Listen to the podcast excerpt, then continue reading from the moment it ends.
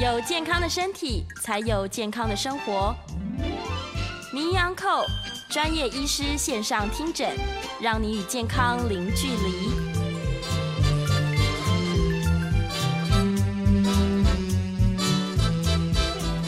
Hello，各位听众朋友，早安！欢迎来到 FM 九八点一九八新闻台。你现在所收听的节目是星期一到星期五早上十一点播出的《名医央叩》，我是主持人要李诗诗。我们今天的节目呢，正在九八新闻台的 YouTube 频道直播中，欢迎大家来到我们的直播现场。我看到我们的班长跟 Brady 已经在等候了。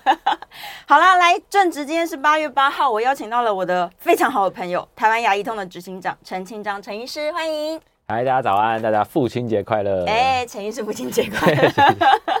哎，父亲节我们要先聊一下礼物来说。其实，在牙科来说，有很多礼物可以在父亲节送爸爸。有很多礼物，对，嗯、是。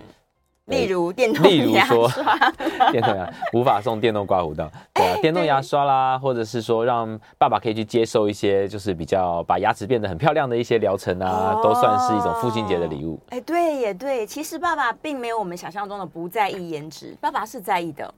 对，所以假如说我们帮爸爸安排一个，可能他很省钱，不想去做一些牙齿的这个美白啊，我们可以就是哎，请爸爸去一下。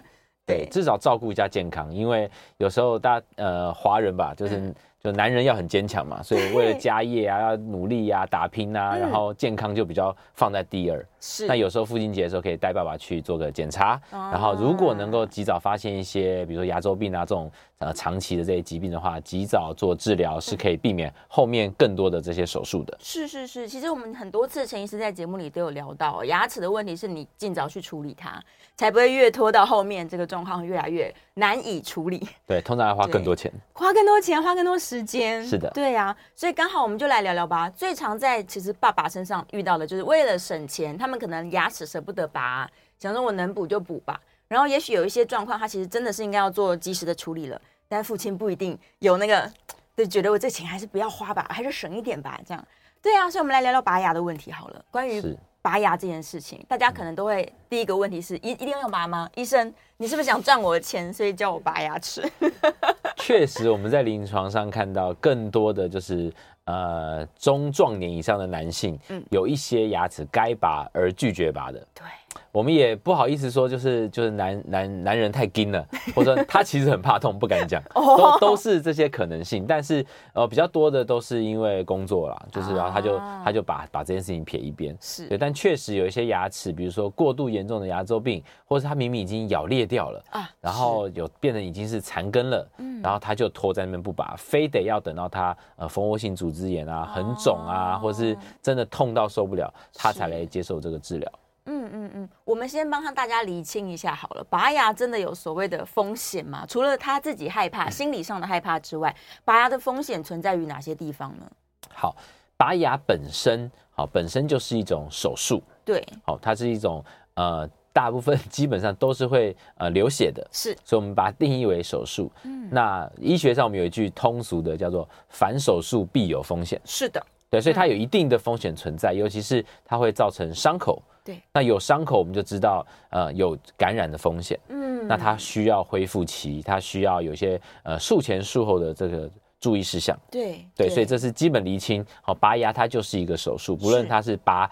多简单的牙齿，或是多复杂的牙齿，它只是风险的这个差异性。比如说上颚的牙齿、下颚的牙齿有一些不同，所以我们才会有呃术前的这个解说，然后要签一个术前的呃同意书，好告知呃患者说，你都知道今天你面对的一定的风险是什么，那医生可能可以给你的处置是什么。那术后如果发生什么，要快速的回到医院或急诊哦，是去预防更严重的一些呃所谓的后遗症啊、副作用这样子。是是，我自己拔牙的经验。是有的时候很快也不痛，恢复的很快，但有的时候它好像就是会流血流久一点，所以也不一定哈。每个人每一颗牙都状况不同。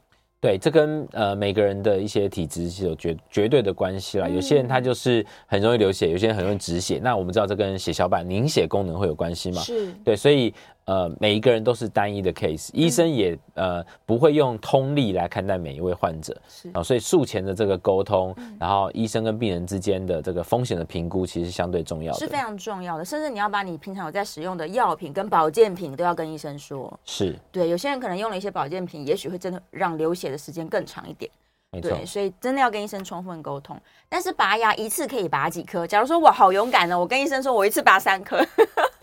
是，这呃其实没有一定规定说一个人他一次最多只能拔几颗牙齿，哦，都可以的。就你想想看，我们呃其实，在全身性的一些手术上面，我们做全身麻醉，嗯、其实我们也。也也也做了很大，呃，大刀阔斧做很多事情。对，他其实可能也流更多的血，比起拔牙。是对。那呃，所以以这个学理上来说，如果你有必要啊、嗯，我们会做一些，比如说把你剩下来的牙齿都拔掉，然后做成一个全口假牙。好、哦，现在很呃比较多，呃，应该说比较多这个流行在做这种。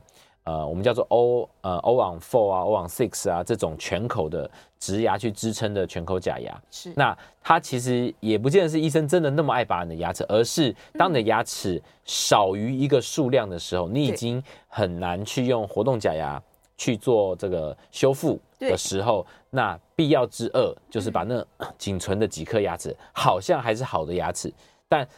剩下好的太少了，太少了，所以必须要把它们也拿掉，你才能够去做这个、嗯、呃全口一次性的植牙支撑的全口假牙。是，那这种情况之下，其实有可能会一次就呃上下加起来拔超过十颗以上。哇，对，确实是有这种呃我们叫适应症这种情况。是，那它是会一次拔比较多牙齿的。嗯，对，那绝大多数的患者在接受这样的治疗，也都不会有什么后遗症，或是。呃，就不好的一些结果，只要你做好感染控制，然后不要呃术中的感染，那其实都 OK 的。嗯、是是是。对，所以少部分我们看到的案例，就是呃一些新闻上面啊说啊拔几颗牙齿就怎么了？之前也发生过一个小妹妹嘛，然后也是拔多少颗牙齿，后来就呃很不幸的就就离开了。但这件事情其实跟她其他的全身性的疾病是有呃更大的关联的。嗯。好到。嗯，拔牙只是因为它看起来很具体，是就然后民众很好理解，因为而且是一颗、两颗、三颗、四颗牙齿很好数，对，因为因为你很难说啊，我今天做一个什么，比如说肺部的手术，呃，开刀能够最多只能开几公分，开超过六公分、八公分就怎么样？其实呃，那是量化的问题，所以我觉得拔牙拔几颗牙这个是。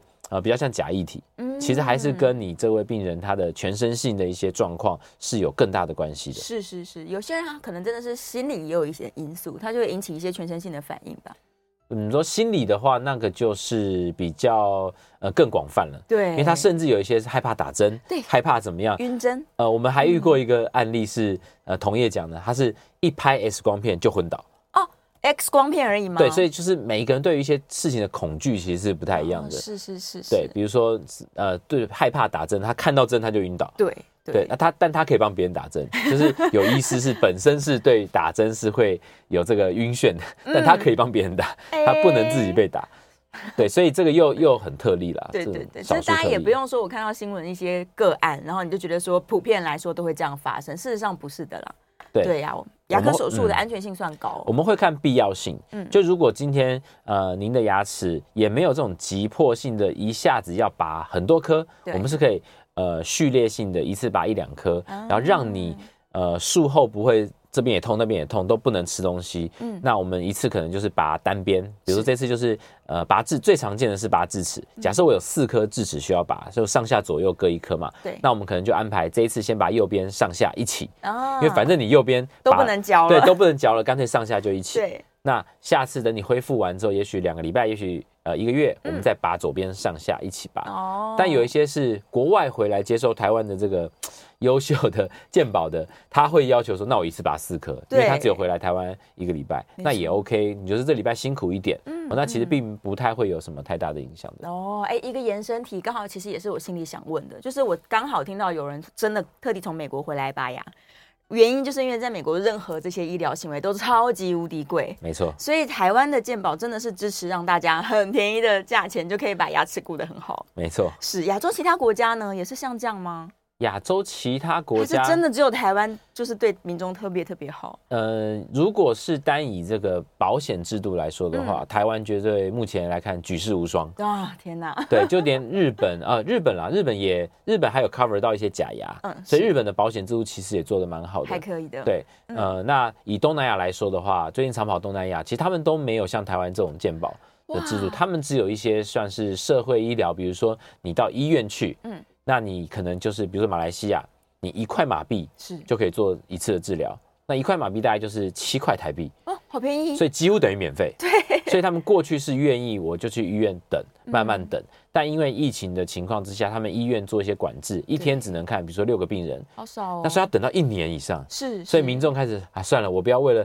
这个省这个钱，钱所以开始他们呃，在过去两年，其实呃，私人的牙科诊所也开的非常的多哦，对，所以不太一样。但我们知道的，像欧美国家的话，就是尤其像美国，嗯，几乎是台币，然后可能转美金，是就就是这种夸张的情况，没错，所以他们宁可来台湾，然后我用很多的自费去补胶原蛋白啦，做一些额外的，他们都觉得很便宜。没错，就是所有他们都做到顶，然后再回去都还是省钱，都还是机票再摊下去，还是便宜，还是便宜，对对对 对。所以大家真的要珍惜台湾的医疗资源。嗯，再来回到这个我们的今天的主题，拔牙这件事。老实说，要帮医生澄清一下，医生是不爱拔牙的。我们很累，能保留自然牙，当然是帮您保留自然牙。没错，没错。对呀，就是大家这个观念，可能不要觉得说，啊，医生每次看到我就说要我拔牙，其实是不用这样。哦，不不不，通常会在最真的需要拔的时刻，我们才会建议吧。是没错，绝大多数是这样，嗯、甚至呃，我有个案例，那其实也是呃我自己的一个一位学妹，那因为帮她评估说，哎，这个牙齿可能没办法留，下面有一些破坏太严重，嗯，那就已经安排要拔牙了。那拔起来之后，我觉得哎，牙齿还很完整，对，然后下面的清创，哎也也很快的把它清完了，嗯，我就说跟跟他说，我们可不可以改变？我把它放回去。啊，所以就是这本来就是一个一种术式了，是，只是他的条件就是当下觉得很棒。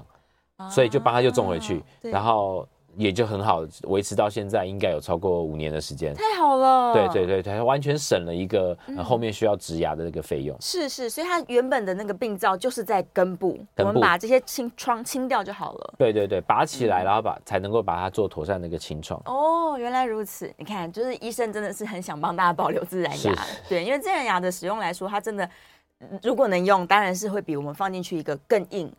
对旁边的其他牙齿来说，也许没有，还需要适应期啦，可以这么说。应该说，就自己的上帝造给你的总是最好、嗯、最适合你的。对，对，那真的不得已的话，才有一些人造的一些方式去修补。对，对，那一定是就退而求其次了。是是是，而且所有的人造也都在模仿上帝的杰作，是就是慢慢趋近于自然。没错。对，哪一些状况我们是一定要把牙齿拔掉的？呃，简单说，目前。裂掉的牙齿，裂掉，裂到牙根去的哦。如果只是裂裂牙冠，就是在这个呃齿颈部以上，我们看得到的部分叫牙冠。如果是裂到牙冠的，我们还可以做一些假牙的修复。嗯，我还不一定要拔。嗯、但如果说我们经过可能用显微镜去看，或是直接真的把牙肉翻开来看，发现哇，它整个是裂到牙根的。是。那目前在全世界还没有任何技术可以修补。裂到牙根的牙齿，哇！我常常就是因为为什么不能修补？是因为它裂下去之后会有个缝隙，是。但那个缝隙不像说什么我们在抓漏啊，用矽利康哈，就就可以真的封的很好。是。那没有办法封的很好的情况，那个裂缝会造成呃细菌长驱直入，嗯，直接从我们的口腔牙牙冠的部分深入到牙根，对。那没有办法去治疗它情况之下，下面会去感染，然后会破坏骨头。导致你后面，就算你想要拔牙补骨什么，你还花更多时间跟费用，重新把被破坏的地基重新整治好，你才能植牙。是。对，那所以通常是我们发现裂到牙根啊，那这颗牙齿可能需要及早把它拔掉，因为刚裂掉的牙齿，其实你的骨头都是好的，还没有被感染，赶快把它拔掉，然后就可以。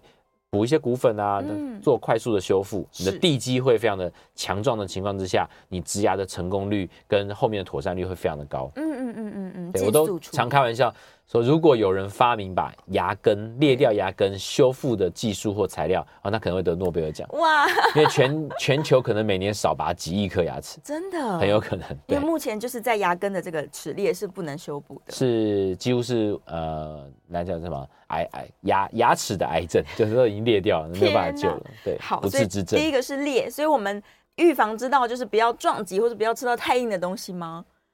通常造成齿裂的理由，嗯、对，没错，一定是有一个外力，是、哦，然后一个我们叫力学上叫应力集中，嗯、过度集中在某个角度的时候，它会产生一个破坏。啊。对，所以一些咀嚼一些硬的东西的习惯，大家一定要克制。咬冰块。哦咬冰块，没错，咬冰块通常是是很大的一个。然后吃一些，比如说有碎骨头的，比如说鸡肉。啊，所以鸡骨头是非常非常坚硬的。对，哦，它其实是一个呃前三名的这个杀手啦。嗯，那我们还有比如说呃 芭乐籽，吃芭乐的时候那个籽要非常的小心。哇、嗯，那还有第前三名还有一个是那个那个泡泡剂。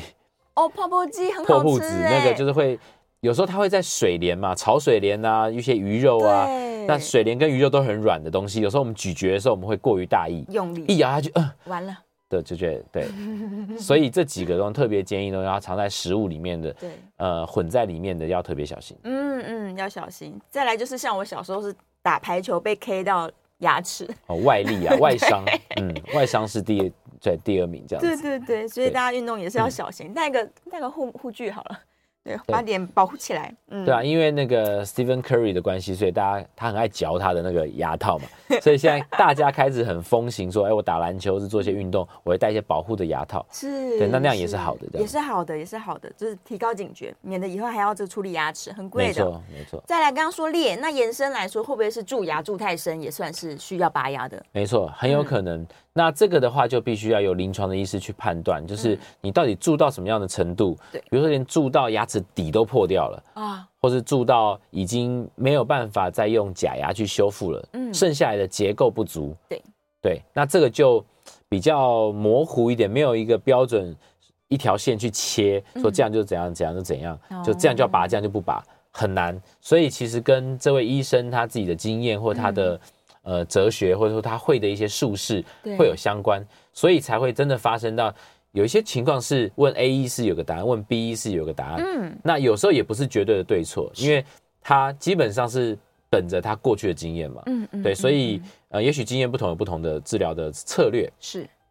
那我会建议是，你跟谁可能你觉得比较信任他，你认为他帮你做这个治疗之后，嗯，呃，后面他都可以帮你做得很好啊。那我觉得，因为这是个长期的关系，是我们其实跟病患其实是有个有点像长期合约那种感觉，不是真的合约啦，而是呃，我有作品在你的嘴巴里，我就会想要帮你去 maintain 它，然后让这个作品能够支撑久一点，维护我的艺术品。对对对，所以其实我们也是长期在跟。呃，大家建立一个关系，这样子一个连接，生命的连接，无法就是完全不理。然后我我自己个人，对，是，所以蛀牙有可能你从一开始补补补，然后补到不能再补了，你带了一个这个瓷的牙牙套上去了。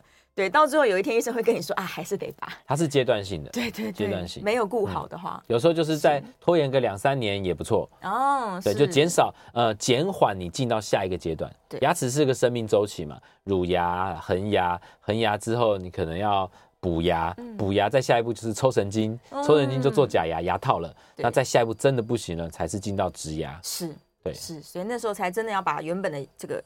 牙齿拔掉了，对对。对。另外一个状况是他的牙齿很好，但是医生还是建议他拔牙，是比较像刚刚学妹的 case？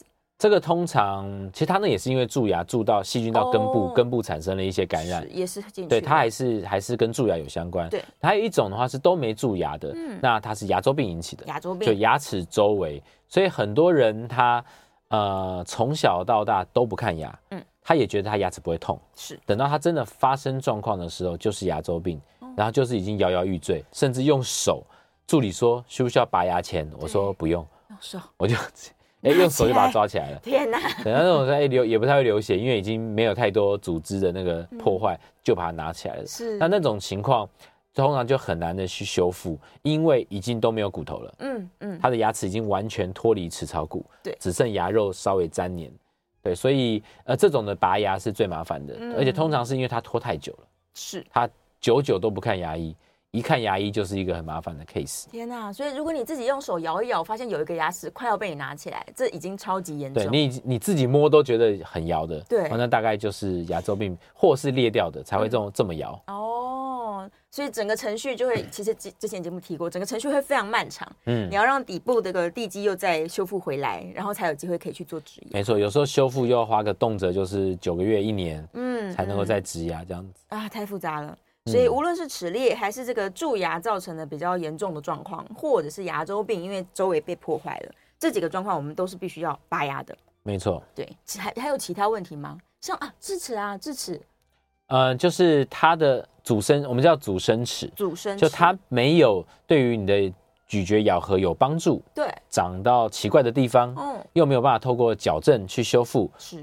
多余的牙齿，我们会有时候会多长，有些人会多长好几颗，长在内侧，长在上颚，长在哪里？那长久以来会造成别科的困扰。哦，那这种我们就会建议用一些手术，呃，稍微把牙肉翻开，骨头修一修，把这颗拔掉，拿掉，有点像拆除炸弹，是因为它埋在里面，也许短时间没事，但是比如说我自己的家人，就是呃摆着都没事，但是到可能五十几岁，发现他把前面那一颗牙齿的牙根给破坏掉了。哇，对，如果早点拔牙，把那颗埋在里面智齿拔掉，它就不会影响到前面那一颗。是，但是后来反而是前面那颗必须拔掉。啊，好可怜哦。对，被这个没有用的这颗，对对对，没有功能的破坏，没有使用到的牙齿，对，是，哦，对，拆除炸弹的概念。这个时候是拆弹，对，也不是说这颗牙齿怎么了。对啊，只是因为它的功能性来说，我们不需要它了。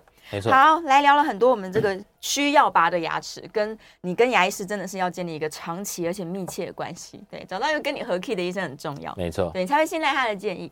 好，我们在线上有一些问题哦。下个阶段如果想要 call in 进来的朋友，也欢迎 call in 哦，零二八三六九三三九八，零二八三六九。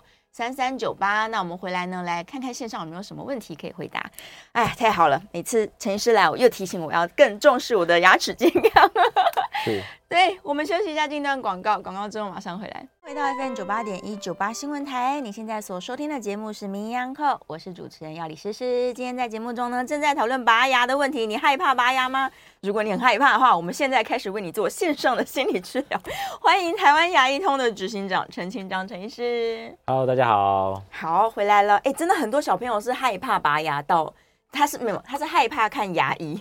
连走进诊所都吓得要命，没错。有什么配包吗？其实小朋友会害怕，就人类啊，人类原始的恐惧有两件事情。是，第一个就是那个怕痛，痛，大家都怕痛。对。第二个就是未知的恐惧，嗯，他不知道会发生什么事情。对。所以，呃。通常我们对于小朋友的话，我们就是第一次一定不会就给他很大的刺激，嗯，所以一定会建立一些这个信任关系，所以跟他介绍自己，跟他介绍呃助理介绍环境，嗯，然后让他躺上去治疗椅，感受一下这个电动椅的乐趣，这样甚至让他按按钮，他他觉得他自己可以控制这一切，对，然后介绍每一个器械每一个东西都给他取一个有趣可爱的名称，嗯，甚至让他玩玩一玩玩一些玩具，对。然后让他慢慢接受这个环境，然后让他理解他要被做什么样的治疗，是。对，所以通常这个这个过程是很重要的，而不是一去就把你压住，然后做什么样的治疗，然后那那小朋友就会留下心理的阴影，他下一次就会更无限想象说，我那我这一次会。被怎么样的虐待或者是什么？真的对，那是不一样。我真的有看过，就是助理一人一边抓住小朋友。我想，我那下次还敢来吗？对啊，通常要沟通了，要让他说知道说为什么要抓住你，是为了保护你的安全。对呀，对。那其实很多家长是这样子，家长其实也很害怕，所以他先把小朋友送上这个治疗椅。嗯。我们遇过太多次，小朋友小朋友被我们征服了之后，就是小朋友都乖乖的看牙之后，家长在旁边觉得哇太棒，说哎陈医师，那我也想要看牙。家长其实是先让小朋友去对测试一下，测试一下这医生好不好？发现哎这个医生好温柔，然后整个过程很棒，放心了，放心了。对，不是说只受家长啊，但我们真的遇过，就是对有有家长其实也很害怕。我遇过太多成年人，尤其是高龄的成年人，没错，很害怕牙医。好，来吧，我们来接个电话，在电话线上是班长吗？林先生，请说。哎，思思好，陈思两位好。哎，两早。早，呃，陈思那个父亲节快乐啊！是父亲节快乐。那那那个，我想请教一下，因为我阿妈九十一岁了，然后呢，日前因为这个牙痛，然后去给牙医检查，说牙龈有点萎缩，而且之前做的那个牙桥啊，还有一些早期做的植牙，都已经开始慢慢的那个有受损，然后甚至是肿胀，有就是现在已经掉下来，然后。甚至医师也把它残存的一些自然牙都把它拔掉了，所以现在接近全口无牙的状态。嗯，那我想请教陈医师，是说，因为阿妈身体还很好啊，你总不能叫她日后都不要吃东西吧？这样很可怜。对。那在陈医师您的这个临床经验里面，像是阿妈这种接近全口无牙的患者，嗯、呃，牙医师通常都会用什么方法啊？呃帮他们把牙齿再建立起来，像您刚刚有提到的这个全口的这个假牙，它是可以做的吗？它大概是怎么做？日后我们可以怎么跟医生做讨论？然后现在除了补骨粉以外，好像有人说植牙之前还去打个牙龈，打个 PRP，那个是大概在做什么的？请陈医师帮我们稍微解答一下。以上请教，我在线上收听，谢谢。谢谢。哦，很好的问题。这是对。蛮蛮蛮大的一个问题。是，首先先针对这个全口假牙这件事情，嗯，好，那我们现在简单说分成两种，一种是呃固定式全口假牙，它就是我刚刚讲的，可能 O on four on six，它有植牙当做地基，嗯，你可以把它想象它就是一个呃像真的像桥梁一下，它的桥墩就是那些植牙，是，然后它可以把整个 arch 就整个牙齿的这个呃修复。所以它看起来就是也是全口的假牙，但它下面是有地基的。是，那平常是呃锁在上面的，哦，所以它还是可以被呃可能被拆卸下来做一些保养或维修。是，但它平常是固定的，这样是固定式的植牙支撑的全口假牙。嗯，但这必须要经历一个。呃，比较大的手术是，所以超过一定的岁数啊，或是有一些全身疾病的风险，或是怎么样，或者跟家人讨论，觉得不要让长辈呃承受这样子一个手术的 case，、嗯、我们就会不建议这用这个手术去做呃植牙支撑的全口假牙。是，那。其实传统上来讲，而且这技术非常的成熟，叫做活动式的全口假牙。嗯，哦，甚至还有很多的县市都有六十六十五岁以上长辈会有这个全口假牙的补助。哦，太好了。对，会有这个补助，嗯、这是在呃财务上面的补助。是。那它就是一个呃没有那么侵入式哦的一个全口假牙的修复。嗯。哦，那像我自己的阿嬷，其实也是长期在戴这个全口活动式的。哦，那个全口假牙是。那其实他做得好的话，他吃东西啊什么，其实像我阿妈是可以用这个活动假牙去做啃玉米啊，哇，啃鸡爪啊，好厉害。所以其实它是 OK 的，但对于吃东西来讲的，呃，营养的摄取其实是 OK，嗯，那可以避免一些手术的这些风险。是是，它就是我们看到可以拿出来保养的那种。没错没错，是是，是，那就是如何去呃。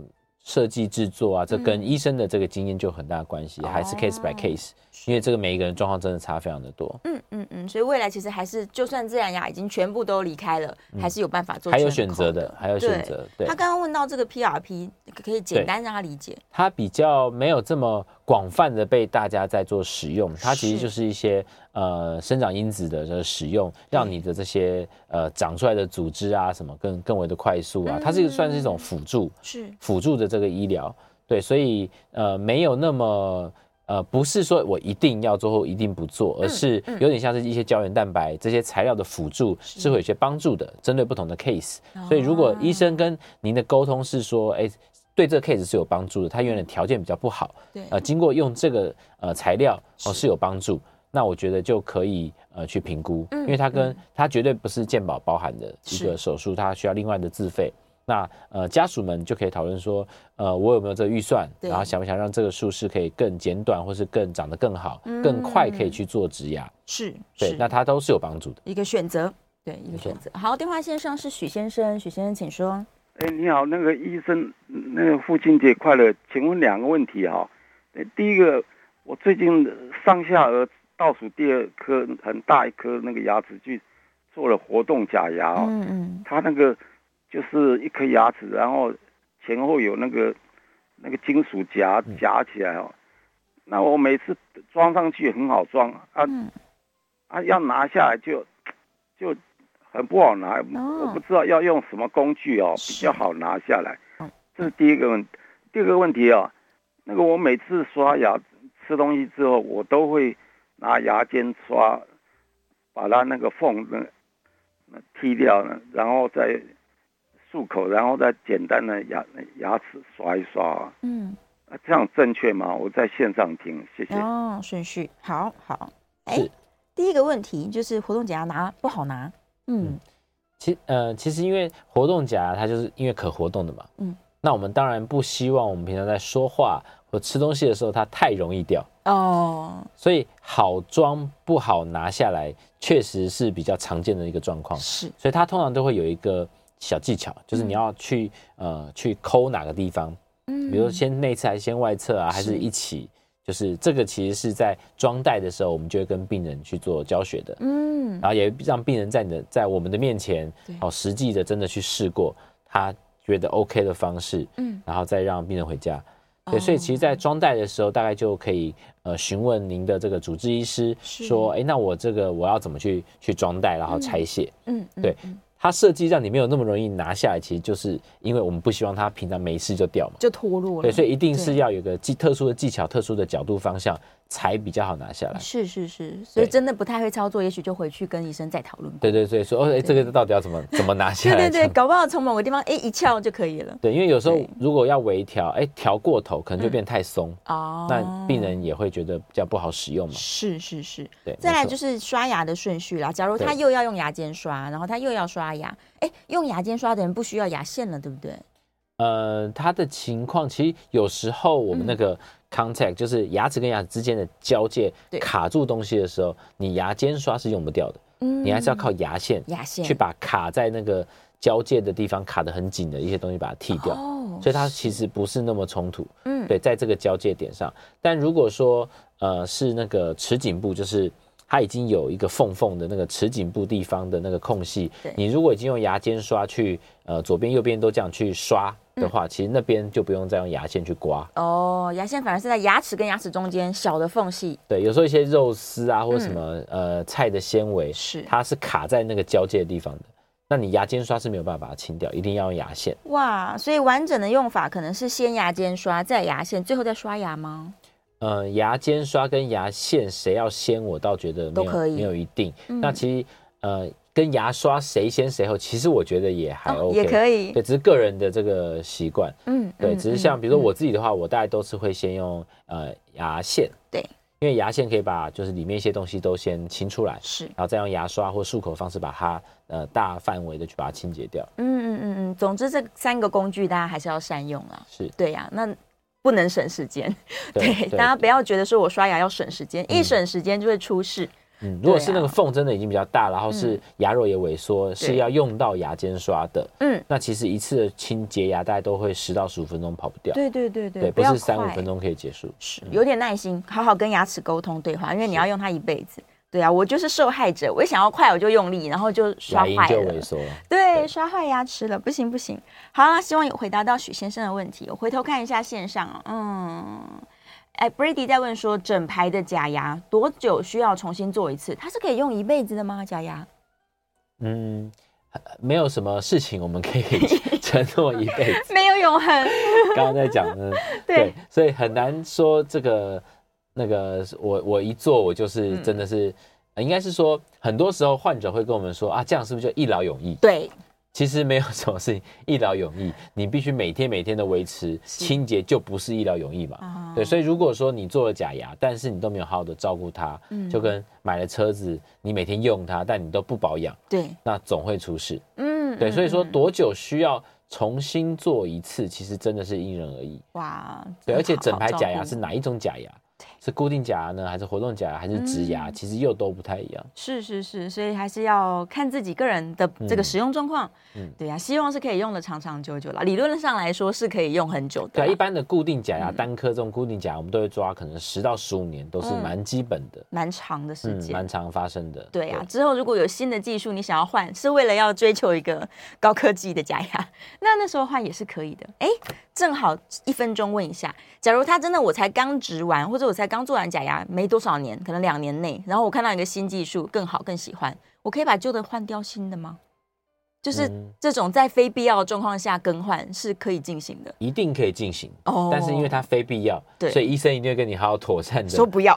对，比如说有很多人做那个贴片嘛，对，贴片它终究是要磨掉一些牙齿，是，所以大。对于我们一些牙医师来讲，就会觉得这个非必要哦。那必不必要，其实跟患者有关嘛。是，患者如果觉得必要，就是必要，就是必要。他可能工作上，我就是要很美，我就是因为我是 model 或者我是演员，我就是要很美。那对他来讲就是必要。是对，所以但有的医生说实在，在患者觉得必要情况之下，医生还是坚持不要，就会请他另 另寻高就。对对对，找换个医生。对，换个医生。是。欢迎回到 FM 九八点一九八新闻台，你现在所收听的。节目是名医央叩，我是主持人要李诗诗。我们再次欢迎今天现场的来宾是台湾牙医通的执行长陈清章陈医师，欢迎。Hello，大家好。好，回来了。来，我来看一下线上的问题呀、啊。嗯，嗯，姓洪说，哦，学妹，这个拔掉了自然牙，清创之后可以植回去，但是这是要立刻进行的吧？还是我可以先存在医生那两个礼拜，我再来植回去呢？应该没有这么厉害，不行。这这跟有时候我们在做运动啦，或是车祸，牙齿脱出就是掉出来牙齿，对，我们是有机会在很短时间之内赶快回到诊所帮你放回去。哦，对，这这类似的概念，它主要是在于你牙齿牙根上面的那些。组织不能够坏损，是，所以这种掉出来的牙齿，或是我们拔出来的牙齿，我们要很小心，嗯，尽量不要用器械去去刮到、碰到、破坏到这个牙根表面，对，因为牙根表面那些组织，它是会去跟你的那个齿槽骨里面的那些骨质去做连接的，是，所以不能去刮除、清洗。所以掉出来的这些牙齿，顶多你就是用清水或或是生理盐水用冲，把它冲干净，避免砂石残留在上面，而不要去刷它或者是抹它，用手指去清洁。对，那确实是当这个呃任何的这个伤口，包括我们化切开来的这个皮肤啊什么的，都是越短时间之内把它贴合回去、缝回去。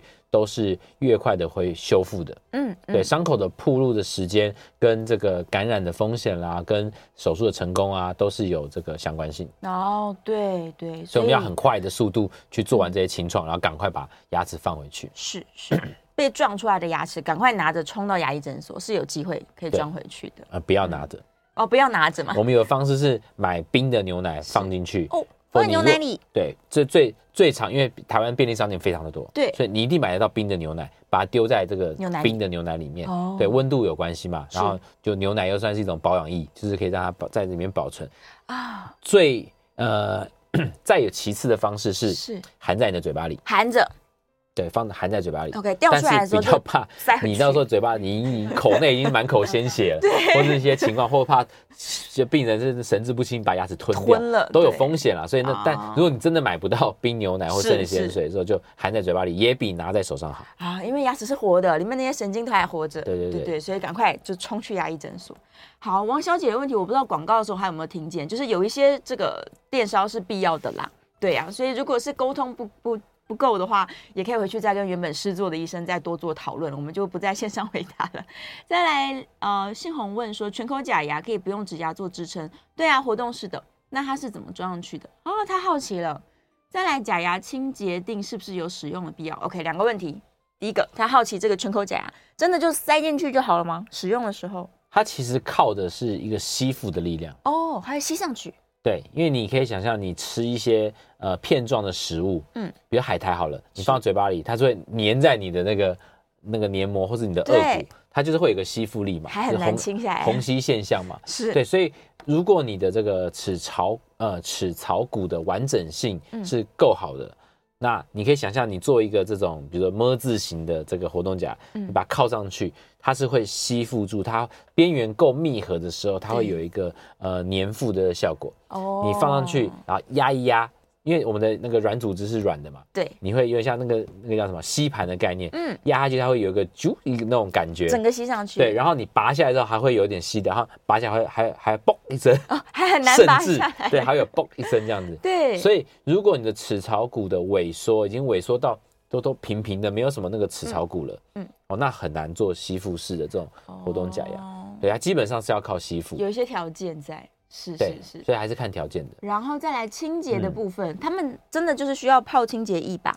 对啊，它就是因为我们尽可能的不要过度的用牙刷去刷那些活动假牙，是因为它很多是那个树脂嘛，哦、就是它不是那么坚硬的材质，嗯、除非你用什么塑钢啊，或者是那种就是陶瓷啊，但很重，重量会很重，对会有点。过重这样子，嗯，那如果说你是用呃呃树脂类的这种活动夹，你用牙刷去过度用力的去刷，它会残存很多的这个那个微刷痕哦，一条一条。那只要有那个微小的那些刮痕的话，嗯、表面越不平整，越容易粘附细菌、藏污纳垢。哦对，所以我们尽可能的，就是不是用刷的，用清水冲洗，然后用一些纱布啊去做清洁，嗯、然后定期的保庇，也不用，其实不用每天用假牙清洁定做一些这个消毒清洁的，嗯、我觉得那是必要性的。嗯嗯，就可以用久久一点啦，一样，对，就是看你维护它的状况好，它就可以用更久。对呀、啊，再来哦，燕良补充问说，为什么是牛奶？因为它有营养吧？对，跟钙质是没有关系的。对对，然后冰的话就是说，嗯、因为。呃，冷冻，我们在做器官移植的时候也是用冷冻嘛？对，因为你把温度降低的时候，其实它避免那个细菌滋生啊、感染啊什么，其实都是有效的。是是是是，我们这个外面的温度三十几度，真的是细菌特别喜欢生长的。对，对，那因为水，如果单纯的水的话，其实水不是真的这么干净。对，可能里面有很多的一些菌啊或者什么，所以冰水就是，如果你真的都没有生理食盐水或是这个鲜鲜奶、牛奶的话，那其实冰水当然也会比。呃，单纯的水，常温水，对，常温水好一些，这样子，对。对。但那水质就水源又不太确定你是哪来的这个水。嗯嗯嗯，冰牛奶我觉得也有道理，因为他们出厂前不是都会杀菌嘛，对对对对，对，相对来说是很干净，然后又有营养的一个东西。对啊，好啊。接下来我还有一些问题，像刚刚提到小朋友会怕痛嘛，那有没有家长提过说，不然你就让我小孩舒眠睡着，然后来进行牙科手术，这是可以做的吗？有啊，这个不只是小孩，其实大人也也可以的。嗯，我还遇过，就是他真的害太害怕了，对，连单科的这个根管治疗，嗯，就他也说我要用舒眠。哦，对，就是在在财财务上能支持的话，是，对，他就。他就可以任性的去做这些比较奢侈的治疗，是对。那当然，我们现在舒眠都是由这个专业的麻醉科的医师去执行的，嗯，哦，所以也不是我们牙医师就就让你昏迷睡着，那不是我们的专业，哦，所以呃，妥善的这种有医生搭配麻醉师啊，麻醉科的医师，然后去做执行的舒眠治疗，现在很广泛性的应用在，比如说。呃，全口的这些植牙比较大的手术，嗯、那小朋友的话就是他太多颗牙齿要补了，是，然后一次一次都都很辛苦，那干脆用舒眠的方式，两三个小时把全口该补的牙齿、该做的这个小钢牙的这些修复、嗯、全部做完，一次做完。对，其实有时候对。对于呃家长啦、小朋友来讲的话，会是一个比较妥善的一个方式。哦，对，但还是衡量小朋友的状况啦，术前的评估啦，嗯嗯、呃，咨商问卷的调查，其实都会做的蛮严谨的。对，没错，就是可以进行的，只是还是要充分沟通啦。对啊，对，而且麻醉 有麻醉要评估的事项。对对对。OK，接下来另外一个问题，拔牙后发烧，这个有很常见吗？拔牙后发烧是因为体质造成的发烧，还是他真的感染了所以烧起来了？其实呃，发烧就是一种、嗯、呃全身性预警，对，告诉你说你身体哪里出了状况。嗯嗯，那通常就是因为感染，对，啊，因为感染都造成这个呃全身的这个发烧。是，那刚刚前面提到了拔牙，它就是一个手术，它就是有伤口。对，那感染的可能性呃非常的多。嗯，哦，术中感染、术后感染，哦都是有可能的。是，哦，那我们在诊所，所以我们在诊所里面在进行这些手术的时候呢，哦，其实。呃，都会做一个非常妥善的这个准备，对，包括我们的呃，比如我们的手套啦，或是我们我们不会徒手帮你去拔牙，嗯，哦，那我们也不会用没有消毒的器械去帮你做拔牙，嗯、因为那都是增加感染这个风险。哦，那甚至一些比较大的手术，我们还会就把整整个手术室，然后做好一些隔离，嗯，哦，去确保这个过程的这个感染的风险降到最低。是，那术后的话呢，有一些呃。有一些会建议是说，术后的，比如说一周，当他这个伤口还没有完全的恢复情况之下，啊，先不要去游泳，然后先不要吃生鱼片，是，避免这些菌到你的这个口内去造成一些可能性的感染。哦，那当然，妥善的休息也是很重要的，因为有时候是跟自己的免疫力太低了，嗯，有关系，然后又有伤口，那呃，坏人来了，你没有适当的那个那个预防机制的话，对，它其实就造成全身性的这个感染。嗯。嗯，对，所以其实这个术前沟通，术中的这个术中医生一定会帮你做好一个妥善的这个避免感染。那术后自己要去照顾自己的身体，做术后的这个呃保养，也都是会影响到这个发烧啦、感染的这些风险的发生几率的。嗯，是是是。那那些预防性的投药啊，是必要性的吗？还是也是看个人状况？看个人状况。嗯、其实我们也不会每一个 case 都这样去做。对，对于一些可能嗯比较常生病，然后说他之前有拔牙后的这些情况的患者，我或者比较大的手术，开刀时间可能比如超过半个小时以上的，嗯、我们会进行术前的哦，先吃止痛药跟这个抗生素，是让他这个血液里面有一些这个抗生素，哦、嗯、是可以。达到这个比较好的预防的效果，但不会每个 case 都这样进行。嗯，不是人人都需要。其实我们也不鼓励每一个拔牙的 case，嗯，回去都一定要吃抗生素。嗯，对，甚至有的是已经是拔智齿了，但是因为我们可能十五分钟内就解决了，太快。那这种他伤口没有没有铺路这么久的情况之下，我们也不鼓励过度的滥用抗生素。是是是，所以药物的使用也不是说，哎，我隔壁邻居的医生有给他，我的医生没给我，就表示两个。对对，其实不是。对，大家最喜欢比较，所以这要沟通了。就是像我如果没有给我的患者，我会跟他解释，是是是，我会跟他说，哎，其实呃，你的判你的 case，我的判断是不用，是不需要。但如果你真的比如两三天后有些状况，那赶快回来找我们，我们再去给予抗生素，因为国内的抗生素用量真的太大，因为健保就太便利的关系。真的真的。